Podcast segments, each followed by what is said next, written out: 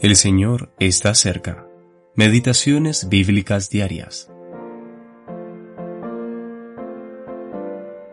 La ira de Jehová se encendió contra Israel y los vendió en manos de Cusam Risataim, rey de Mesopotamia, y sirvieron los hijos de Israel a Cusam Risataim ocho años. Entonces clamaron los hijos de Israel a Jehová, y Jehová levantó un libertador a los hijos de Israel y los libró. Jueces capítulo 3 versículos 8 al 10. Los jueces de Israel, tercera parte. Otoniel.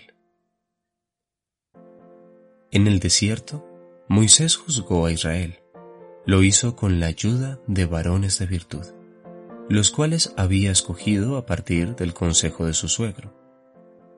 Ahora, en este libro, Otoniel es el primero de los jueces mencionados.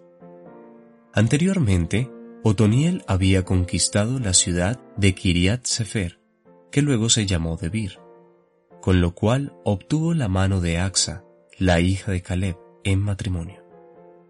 Jueces capítulo 1 versículos 12 y 13. Esta es la única instancia en el libro de jueces en el que Dios escoge a un guerrero reconocido para obtener una victoria para él y convertirse en juez en Israel. Si bien Dios utiliza comúnmente lo débil del mundo para avergonzar a lo fuerte, Primera de Corintios capítulo 1 versículo 27, Él es soberano y bien puede utilizar instrumentos probados para cumplir sus propósitos.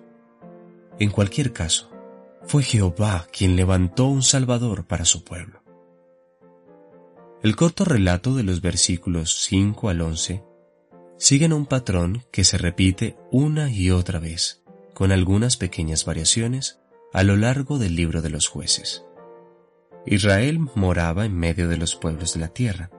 Israel se mezcla con ellos, dando a sus hijos e hijas en matrimonio. Israel sirve a sus dioses. Israel hace lo malo a los ojos de Dios. Israel se olvida de Jehová su Dios. La ira de Dios se enciende contra ellos. Él permite que un rey pagano los oprima.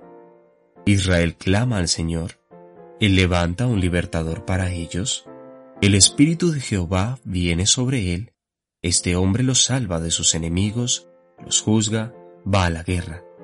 El Señor le da la victoria sobre el enemigo. La tierra descansa por algunos años.